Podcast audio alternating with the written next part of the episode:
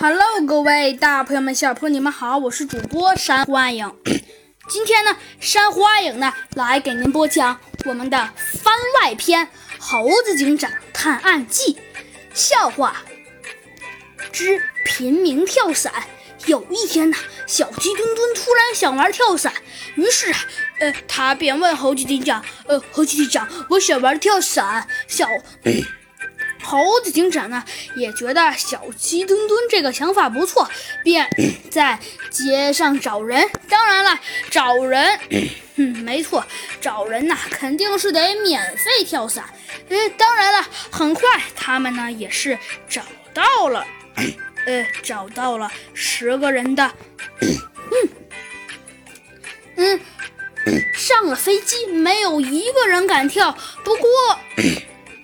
虽然没有一个人敢跳，但是就在这时，猴子警长啊看到了，看到了，呃，看到了，看见了旁边有一个人正在偷偷的笑着。嗯，猴子警长啊便让他跳伞，然后啊把他踢了下去。然后呢，其他人呢都一个一个的呀往下跳。真是一个接一个，嗯，猴子警长觉得有一点点奇怪，于是他便问小鸡墩墩：“呃，小鸡墩墩，为什么为什么他们都争先恐后的往后跳啊？”